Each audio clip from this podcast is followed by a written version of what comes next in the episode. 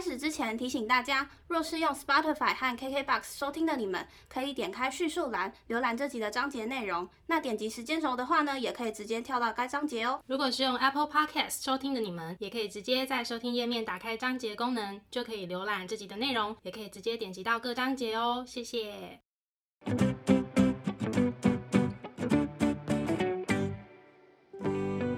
欢迎收听 AMPM 交换日记，我们来聊天。好哦。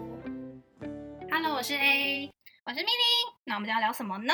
我们今天就来聊聊，嗯、因为我们两个其实都有在呃国外生活，然后在疫情期间有搭飞机的经验，嗯，所以我们今天呢这一集就来分享一下在疫情期间搭飞机自主管理居家检疫的一些经验，还有心情的分享。没错。那我们首先先来说搭飞机的部分好了。呃，我是去年的二月回到台湾，嗯所以其实，在当时我印象中，就是新闻上有爆出来的，就是布拉格有病例的是到三月份。嗯哼，所以其实我在二月份的时候，布拉格当地，我觉得那个气氛是还还好的，就是没有到那么紧绷、那么紧张。嗯，对，但是确实，呃，国际新闻台已经陆陆续续有很多的各地的病例爆出来，对，所以其实那个时候我自己心里会有一点开始有紧张感了，嗯，对，但是绝对没有像后期就是大家开始会全副武装等等的，嗯嗯对，但是因为那个时候疫情开始加温的关系，所以其实在搭飞机我也比较小心的去应对了。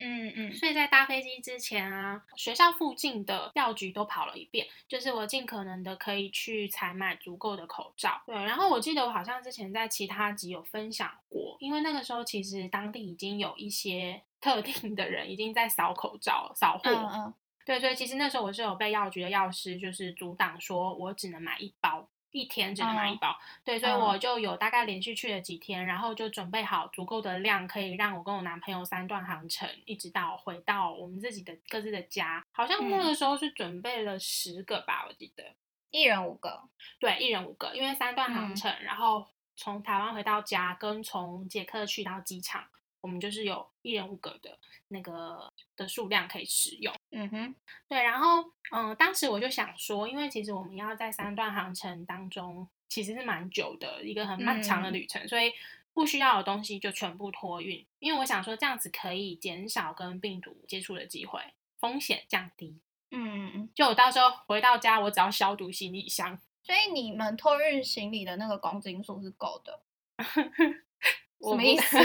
我不够啊，因为你知道我们一人是三十公斤，对啊，我说你们两个加起来是够的。对，然后他的那一哦咖，我记得好像百分之可能七十都是我的东西吧，超多，所以我觉得我自己一个人应该有装到五十公斤。哦，天哪！那就是他来这一趟一个很重要的任务啊，就是陪我一起回哦台湾，很多东西都要扛回去。其实我们好像有为了塞东西有点小吵架，印象中，因为真的我的东西太多，然后我们花很多时间打包行李，这边郑重的跟他说声抱歉。对，但是因为有些东西真的太难断舍离了，你知道吗所以呢，当时我就是身上的东西尽可能都是往行李箱塞，然后都把它托运，然后也就是我的随身行李越简便越好。然后因为是三段航程，然后又那时候加上呃知道说病毒好像会透过眼睛接触，所以我们就嗯都换成眼镜，这样子也比较符合长途航班的那个装备。哦对 对，所以嗯这是在搭机前。那在航程中，我们有分三段，我是从布拉格飞到杜哈，再飞到香港，然后再飞到台湾。嗯那在布拉格到杜哈这一段呢，我看面孔啦，没有什么亚洲嗯人，几乎没有，嗯所以但是我还是有戴口罩。然后在这一段，我还是很安心的吃飞机餐。嗯，因为我怕我二十几个小时我肚子会很饿，然后还碰到一个之前不知道有没有跟大家分享过，就是我遇到一个捷克人，他看起来像商务人士，然后他自己就戴一个超级高级像 N 9 5那种口罩，嗯哼，对，他是我少数当时看到已经有戴口罩的这个防疫意识的人的，当地人。而且那时候还没有，呃，那什么，没有没有在捷克爆发，对，所以我、嗯。我们我觉得他是一个很好的表率，对，然后呢，他就还特地的找我们两个就是自拍，因为他想要拍给他的老婆看，说就是我们也都有戴口罩，然后让他老婆放心。那我就在想说，我们自拍的那个距离好像不是一个太好的示范，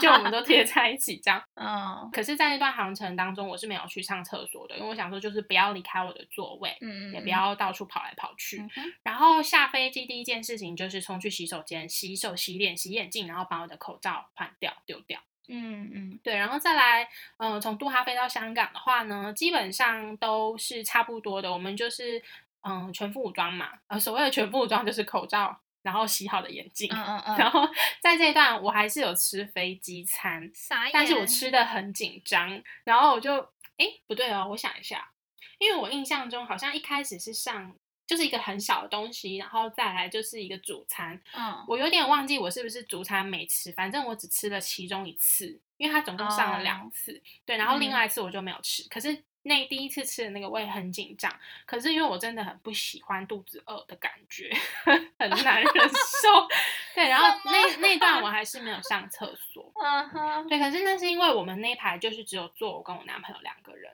哦，那还 OK 啦。可是因为这时候已经有亚洲人的面孔出现了，我觉得大家也会担心我们，那我们也会担心别人这样。嗯，而且那个心情是已经开始明显比较紧张，因为开始呃接触亚洲人的几率比较高了。那因为当时我们的资讯就是病毒就是从亚洲传来的，所以就是看到亚洲面孔，我们自己也会特别小心一点。嗯。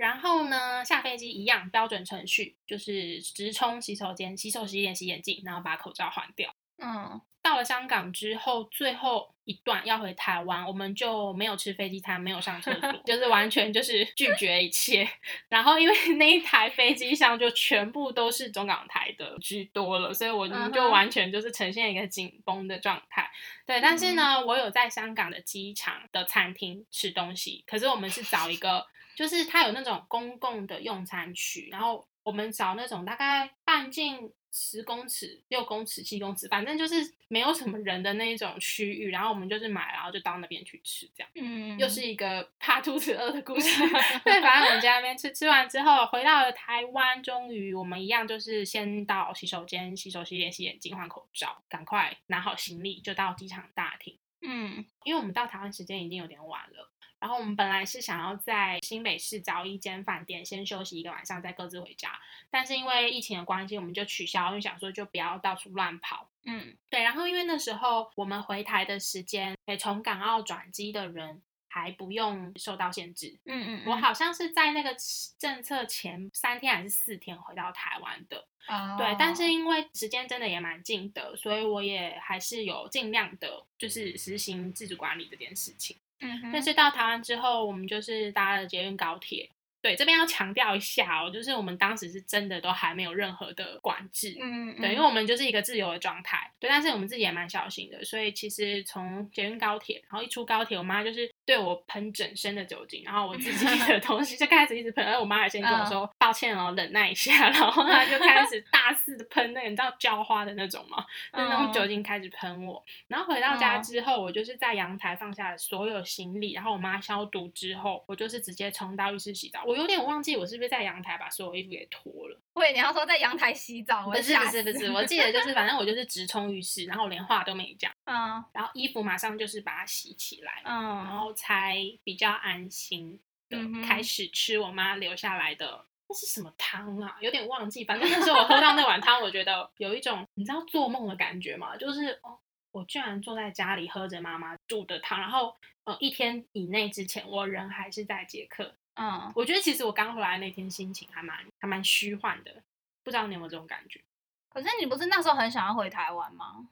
对，但是又有点觉得不真实。对对对对，就有一种哦。所以我的交换学生旅程已经结束了吗？的那种，虽然我是很想要回台湾，可是因为当时是呃混合了一些复杂的情绪嘛。第一是因为疫情即将要爆发，我想要赶快回家，这第一个；第二个是因为我那时候觉得，嗯，我出来交换一趟，我觉得非常的充实，我想要回来找一份很棒的工作来充实自我，来表现一下自己，这是第二个。然后第三个就是当然是想家嘛，但是这是这些除外，你自己还有一些情绪是说，哦，原来我的交换生活半年就这样过去了，真的有点不真实。我觉得我自己算幸运的。原因是因为我在疫情爆发之前，在欧洲爆发之前，我我的旅程已经结束，嗯，然后我在捷克也没有受到一些歧视或是不太好的对待，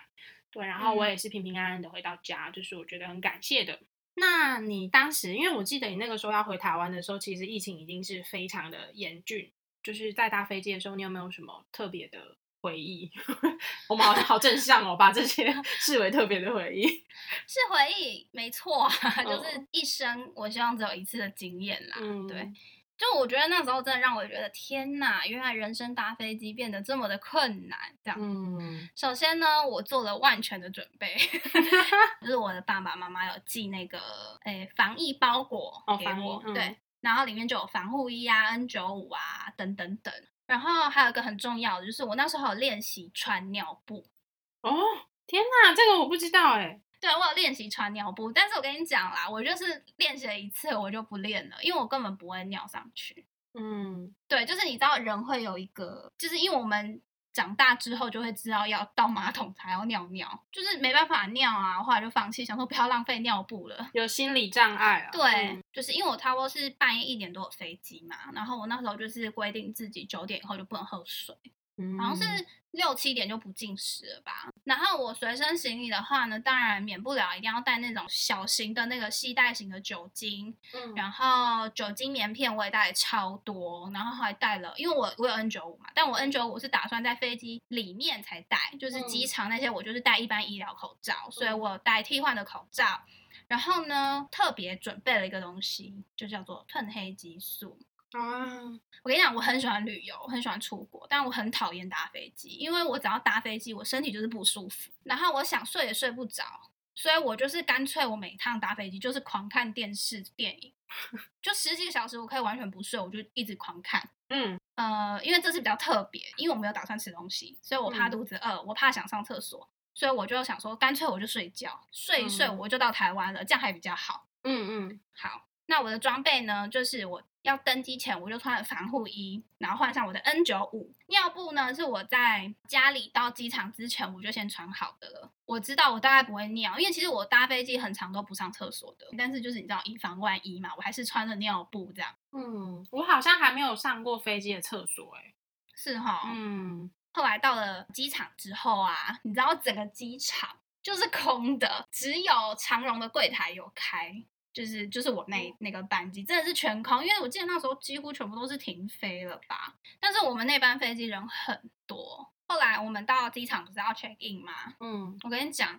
好险我有提早到哎、我排了两个多小时，快三个小时。哇塞，你知道为什么吗？因为那嗯时候我记得是应该啦，我不确定时间点对不对，但是台湾应该是刚开始实施居家检疫要填写一些表格这件事情没有很久，所以其实很多人都搞不清楚状况。那时嗯候我们要呃去 check in 之前，你要在我记得是二十四小时之内，你要去填好台湾就是有要你填写的一些就是你居家检疫的住所什么什么的表格，然后填完之后，他会有给你一个确认的那个图，就把它截图下来。你在 check in 的时候要给那个地勤人员看，看过之后你才算是 check in 完成。然后那时候很多人都搞不清楚状况，所以那时候地勤人员也很辛苦，就是他们要呃协助，就是搞不清楚状况的旅客做这些表格的填写啊什么什么的。所以那时候其实拖了很久的时间，我还特别回去查我 LINE 的记录，是快三个小时。很扯哎。那时候有个流程也有改变，就是我刚刚不是说你就是拿了那个就截图证明之后呢，你也不会马上拿到你的登机证哦，你必须要填写一个长荣他们自己的健康声明书，你就要去旁边就是勾选勾选，就是啊、呃我十四天内没有什么没有接触什么 COVID 相关的什么哎我没有发烧，没有任何的异状，然后签名，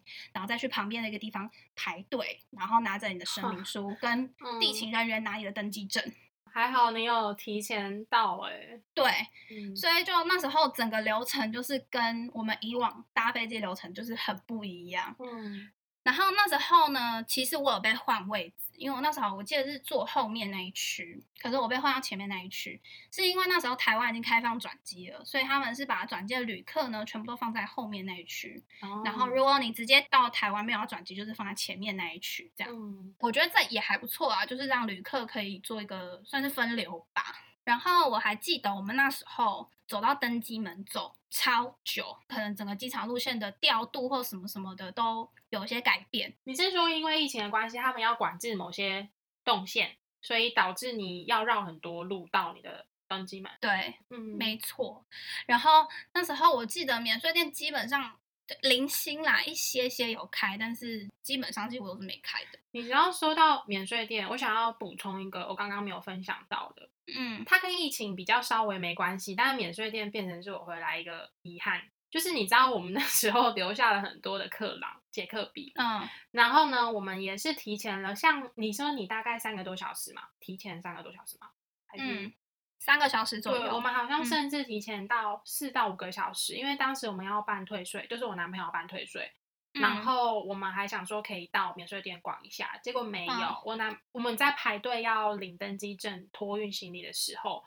一嗯直刷不过我男朋友的护照、电子机票有问题，就是一直卡着。嗯在我们先去退税完，然后结束我们要准备排队，然后花了三个多小时的时间，地勤在帮我们确认，因为她男她不是她男朋友，我男朋友 的机票居然被 booking 到去非洲，就是第二段，第二段就是他是从布拉格飞去不知道非洲还是哪个地方，因为他讲一个地名，我听起来像非洲的地名，他就帮我们处理超久，他就在跟非洲的那一个机场联系，嗯。其实我觉得那个呃布拉格机场的地形非常的好，卡达航空的地形嗯非常的好，因为其实它可以不用管的，因为它只要顾好它第一航程就好了。嗯可是因为他怕我们在第二航程就是会有问题，他帮我们处理完，我们非常紧张，我们是用狂奔的去登机，因为差点就来不及。哦，就是已经逼近 final call 的那一种，然后当然也嗯不要想逛什么免税店，然后我剩了一堆客人回来，对，小补充一下，就是关于免税店，就算他有开，哦我也去不了，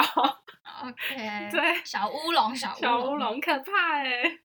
啊，我刚刚讲到哪？已经忘了。你刚刚哦讲免税店，对，对，然后反正我好不容易找到登机门之后呢，哇，我真是第一次看到，因为就是只有那个登机门有开嘛，所以就嗯大家坐超零散。比如说我是 F 十二好了，那旁边的 F 十一啊，后面的 F 十全部都坐人，然后大家都坐很离很远，然后基本上我记得都有戴口罩。嗯然后那时候我就想说，哦，时间差不多，我再去换防护衣这样。然后其实好像没有很多人有穿防护衣，那你那个时候穿嗯这一整身的装备的时候，你有觉得被多看几眼吗？还是那个已经是一个很正常的状态了？没有人看我哎、嗯，就好像没有人会 care 你穿什么。没有，因为你知道吗？在台湾嗯看新闻啊，一开始有人要回台湾，然后全副武装，就是穿，嗯，还是会特别被报道、欸。哎，我印象中，现在好像呃不是现在，现在，就是那个时候，那个时候已，经已经还好了，已经嗯还好了，因为那时候已经八月啦。嗯。对，其实已经过一段时间，大家应该已经适应这样的装扮了。嗯，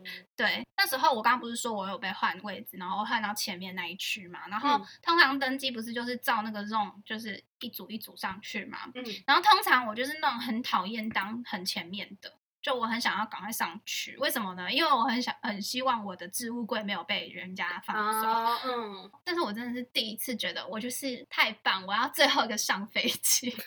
因为在里面越久，你就在那个密闭空间越久，因为前后应该也会差了二十几分钟哦。会，对吧而且前面会先从什么天鹅联盟，然后什么什么对 Sky 开始，对，对我第一次就是很悠闲在那边一直等一直等，然后到好像到我的 zone 了，然后我就慢慢的慢慢的，啊你们先你们先，心里这样想。我不急，对，然后好险就是大家行李也没有很多，所以我还是置物柜还是有得放这样子。嗯然后那时候我也是从，因为我以往如果是我一个人出去，或者是反正我一个人搭飞机的话呢，我是喜欢坐走道，我不喜欢靠窗。哦，我喜欢靠窗哎，我好喜欢看天空哦。我还好，就如果今天我旁边去弄两人座位或者是三人座位，但是我是说我那一排都是我自己朋友，那我觉得我坐哪都 OK。可是如果今天只有我一个人的话，我就喜欢坐走道，因为基本上我不睡觉的嘛，所以我很乐意当那个起来让你呃上厕所。但是我就很不喜欢，就是假设我今天真的想要上厕所，假设我那个坐走道那个人在睡觉，我还要把他叫醒。嗯，对对对，如果是不认识的，我就我就不喜欢。然后嗯再来就是，如果要下飞机，我就是马上可以拿了我的行李，我就可以下去了。啊，如果你在里面就要一直等，一直等，一直等。对对，对 嗯，而且通常坐走道的人，舱门一开就可以往前移动，可是窗户的人就可能你会 走不出去那个走道。然后等到最后你就是最后一个走了。但是因为为疫情的关系，所以我就是改成坐床边，因为那时候大家就是说坐走道比较风险比较高啦。嗯那时候大部分的资讯来源是这样子嘛，所以嗯这算是因为我疫情，所以调整了我很多的搭机嗯习惯这样。嗯哦，我刚刚说我们班级很挤嘛，但是还是采梅花座，只是因为我有听过我朋友是那种一个人一整排、欸，空到爆，所以就是嗯偏挤。跟人家比的话，那时候就是很明显，大家一到位置上就是狂消毒，就是你方圆嗯百里你会碰到任何东西，你都要消毒。所以我那时候就是有准备酒精嘛，我有准备那个厚纸巾，就是喷了之后还要擦的，我也有准备酒精棉片，所有东西都喷完之后，我发现天哪，我居然没有想到这件事情，就是我没有准备袋子装我的。这些垃圾，但是呢，我隔壁的隔壁，因为是梅花座，所以是隔壁的隔壁的阿姨，她准备的很周到，她就准备了一个黑色塑胶袋，然后放在我们两个位置中间，然后就示意的跟我，她也不想跟我讲话，我懂，我懂，我理解，我知道你怕，我也怕你，那她就是指一指说可以丢在那个地方，我就对那个黑色塑胶袋阿姨印象很深刻，我就是非常感谢她提供我一个丢垃圾的场地环境。对，然后我自己当然就是誓言没有要吃任何东西啦，就是我完全没有想要动我任何装备，没吃东西，我其实不饿。但是当你隔壁的隔壁，还有隔壁的隔壁的隔壁都大吃的时候，你真的很生气，因为大吃特吃哎、很香哎、你知道吗？你回来是搭长荣嘛？对，大家长荣，长荣的飞机餐好吃吗？我觉得我个人觉得飞机餐不错啊，因为我觉得国泰的很好吃哎，因为我从香港回台湾，国泰的我觉得是好吃的。我记得我之前吃到国泰国泰还好，我之前是从台湾飞日本的时候，嗯我就搭国泰，可能就不一定，不一定。对，因为航程的好像菜也都不太一样，不同航程的飞不一样地方的，嗯，对。然后又看他们吃的很香，但是他是有戴那种那种整个面罩的那种，你知道没有？现在台湾很流行的那种，戴在额头上，然后是整个面面罩把你哦脸遮住的那种塑嗯胶的那，对，蛮多人会戴那个，然后就吃但那东西。个吃超级不方便哎，我东西就一直 K 到这样。可是因为其实餐点都有调整，就是有因疫情调整，调整成什么嗯我就不知道，因为本人没吃。对，嗯嗯嗯哼，然后那时候我不是说我准备褪黑激素，就是我想要让自己睡觉嘛。嗯结果我跟你讲，我整个睡不好，嗯，香到睡不着。不是可能是因为身体的姿势还是什么，反正我在飞机上就是很难睡觉，所以我就是有想睡的那个念头跟欲望，但是我就是睡不好。然后后来想说，好、啊，那我不睡，我就来看电影好了。但是看电影大概播了十分钟，眼皮又掉下来了。可是大概睡个不到一个小时又醒过来了，就是整个嗯状况真的很不舒服。然后我不是穿防护衣嘛，我原本想说防护衣应该会很闷。所以我其实里面是呃短袖啦，就是没有没有很多衣服，因为我想说嗯回到台湾也很热，我就不想穿那么多。就没想到我快冷死哎、欸！好可怜哦，你也不，你也不能换，你也不能对啊，我。想说防护衣不是应该会很闷吗？就我快冷死、欸，冷到爆炸。我以为会很密不透风哎，那这样是不是没什么用？那就还好你有穿尿布哎，至少下面是保暖的。对，然后然后那个防护衣的材质啊，我不知道那是什么材质，但是我坐在我那个飞机椅子上，就一直这样滑下去，一直滑下去，我就觉得好烦。整趟航程我就是整个身体很不舒服，然后又一直滑下去，又很冷，然后我不是在 N 九五嘛，我跟你讲，嗯，那个口罩紧到你那耳朵真的是痛到爆炸哎、真的，一般口罩戴久就很痛了，何况是很久。对，而且你都不能拿嘛，呃，我自己啦，规定自己不能拿嘛，痛到嗯不行，痛到爆炸，我只能偶尔有时候就是用手去把它拉开，休息一下，嗯然后再放回去。然后有时候我相信啦，我有时候没睡着，可能也是因为耳朵太痛了。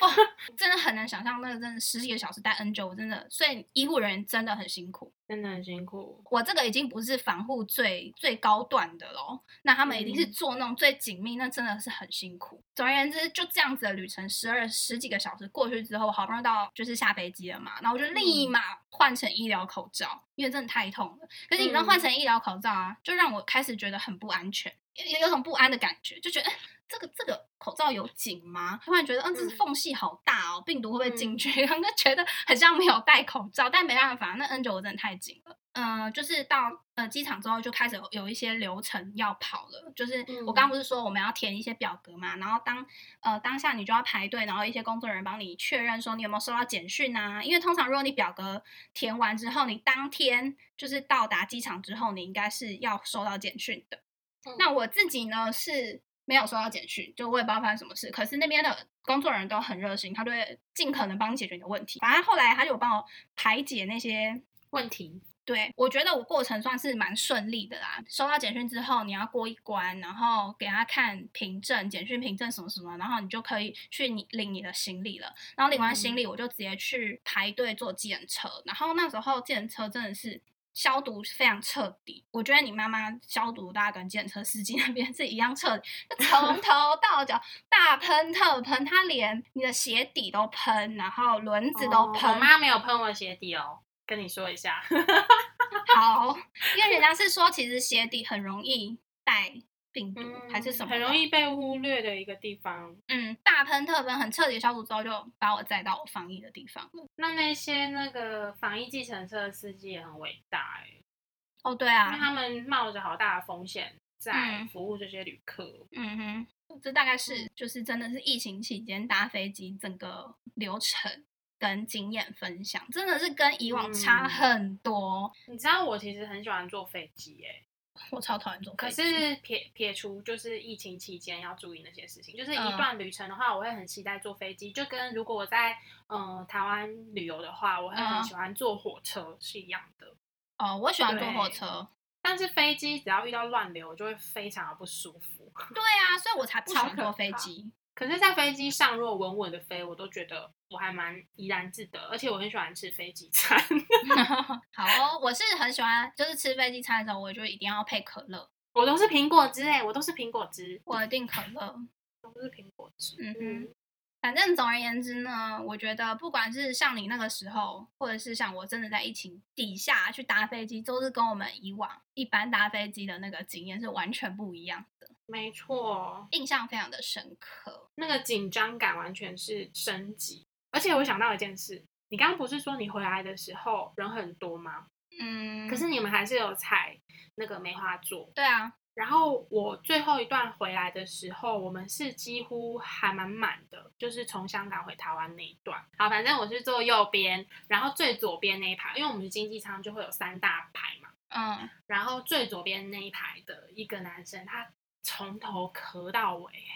好可怕、哦。对，然后我那个时候明显的感觉到，我们这一区的人都非常的害怕。其实包括我自己，我一开始有一点紧张，嗯，但是我后来觉得他真的很可怜，因为他看起来就是要睡也睡不好，然后眯一下又咳醒，就是一直狂咳哦。然后我就在想说，他第一他好可怜哦，他身体一定很不舒服；第二就是他要接受我们这一区所有的注目目光，对，很可怕。我觉得嗯感受到说，在那样子即将疫情要爆发的情况下，其实大家开始都变得蛮敏感的。嗯，一定的啊。接下来就是来分享我们回到台湾之后呢，你那时候是自主管理嘛？我是对自主管理，你是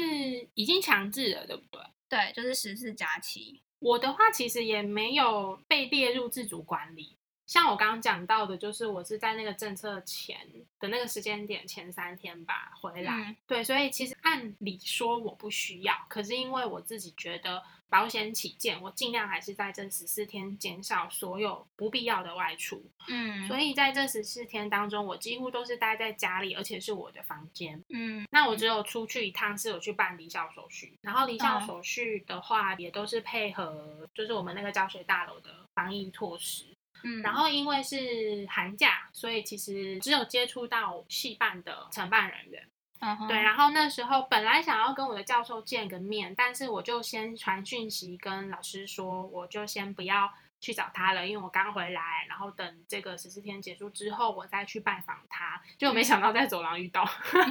我觉得还是跟老师就是拍了照，送了我嗯准备的伴手礼给他。嗯嗯只要有外出，我的口罩都是戴得紧紧的，然后基本上在家里就是都窝在房间，然后就算家里有客人来，我也都不敢出去打招呼。哦，对，然后每天就是注意自己身体状况，量体温，然后在家里用餐的时候，吃饭的时候，我都会跟我妈妈分开用那个餐具。就我就会嗯夹夹好菜之后，就自己到另外一个角落去吃，然后就这样大概维持了一阵子。然后在房间的话，当然就是尽情的耍废啊，整理整理房间，整理我的心情，就是收心。然后因为行李也很多，所以嗯整理一下自己的伴手礼，然后还有嗯行李等等等。